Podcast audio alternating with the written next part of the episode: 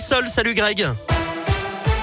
Bonjour Eric, bonjour à tous. Et à la une, c'est parti pour la fête des Lumières à Lyon. Alors le coup d'envoi officiel, hein, ce sera dans six jours, mercredi prochain. Mais les festivités ont d'ores et déjà commencé symboliquement hier avec l'inscription Merci Marie qui s'est illuminée sur l'esplanade de Fourvière hier soir. L'épidémie de Covid également dans l'actu. On approchait hier la barre des 50 000 nouveaux cas sur une journée. Les admissions à l'hôpital et notamment soins critiques continuent d'augmenter. Face à cette nouvelle vague, la pression s'accentue sur les hôpitaux. Deux villes ont annoncé hier qu'elles déclenchaient leur plan blanc pour libérer des lits. Mulhouse et Colmar. Concernant le variant Omicron, il y aurait actuellement 13 cas suspects en France. La France qui restreint d'ailleurs l'accès à son territoire. Un test de moins de 48 heures sera exigé pour entrer dans le pays pour les personnes en provenance d'un pays extérieur à l'Europe, vaccinées ou non. Enfin, notez que pour l'OCDE, le variant Omicron pourrait représenter une menace pour la reprise économique mondiale. Le gouvernement hausse le ton face au harcèlement scolaire. L'Assemblée nationale a voté la création d'un nouveau délit hier pour créer un choc.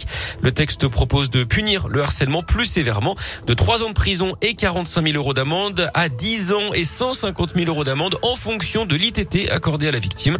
Le texte doit désormais être examiné au Sénat en vue d'une adoption définitive d'ici février prochain. En sport et en foot, la 16e journée de Ligue 1 et la défaite de l'OL à domicile contre Reims 2-1 hier soir à Dessine. Lyon 10e du classement à 6 points désormais du podium. La météo avec un ciel chargé dans la région ce jeudi avec des grisailles, de la grisaille et des averses au programme. Il fera 4 ce matin à Lyon pas plus de 7 degrés cet après-midi.